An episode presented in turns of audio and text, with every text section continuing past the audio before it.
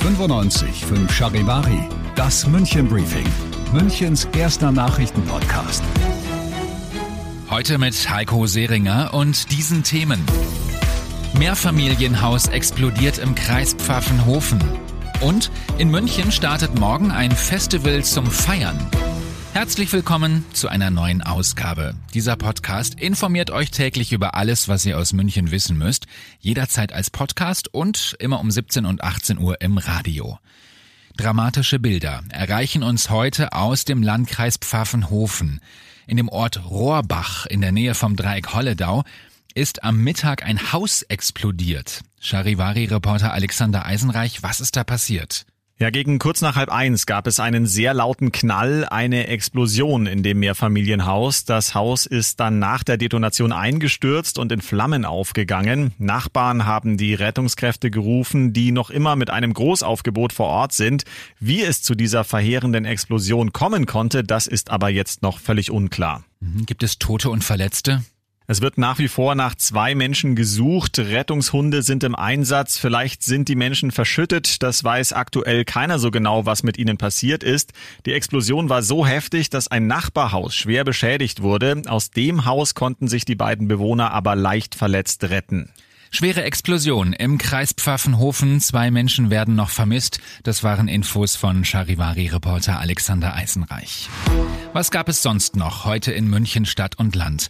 Eine furchtbare Tat hat sich in der Nymphenburger Straße ereignet. Eine 17-Jährige wird von zwei Männern bedrängt und angefasst. Als Passanten vorbeikommen, flüchten die Männer. Ein Spaziergänger findet das verstörte Mädchen und ruft die Polizei. Die beiden Männer sollen asiatisch ausgesehen haben. Nach ihnen wird gesucht. Nach vielen Monaten Pause kann ab morgen in München wieder gefeiert werden. Die Clubs am Maximiliansplatz veranstalten zusammen mit der Stadt das Festival München tanzt wieder. An den kommenden drei Wochenenden wird das Open Air Festival stattfinden mit Elektro- und Clubmusik. Infos zu den Corona-Regeln und wo es Tickets gibt, gibt es noch auf charivari.de. Ihr seid mittendrin im München Briefing, Münchens erstem Nachrichtenpodcast. Nach den München Infos wie immer der Blick auf die Themen aus Deutschland und der Welt. Heute Abend soll sich entscheiden, ob der Streik bei der Bahn rechtens ist oder nicht. Die Bahn will nämlich eine einstweilige Verfügung erwirken und will erreichen, dass der Fünf-Tage-Streik der Lokführergewerkschaft gestoppt wird. Charivari-Reporter Uli Reitinger. Das Bahnmanagement sagt, wir haben eine Schlichtung vorgeschlagen und wir haben drei Angebote vorgelegt. Wir liegen jetzt gar nicht mehr so weit auseinander. Eine Verhandlungslösung sei möglich, der Streik völlig unverhältnismäßig. Die Gewerkschaft hält dagegen und sagt, die bisherigen Angebote waren ein schlechter Witz. In den entscheidenden Punkten bewegt sich die Bahn kein Stück. Daher bleibe der GDL nichts anderes übrig, als zu streiken. Das Gericht muss jetzt eine Art Faktencheck machen und am Ende abwägen, ist der Streik noch verhältnismäßig oder missbraucht die GDL hier ihr Streikrecht.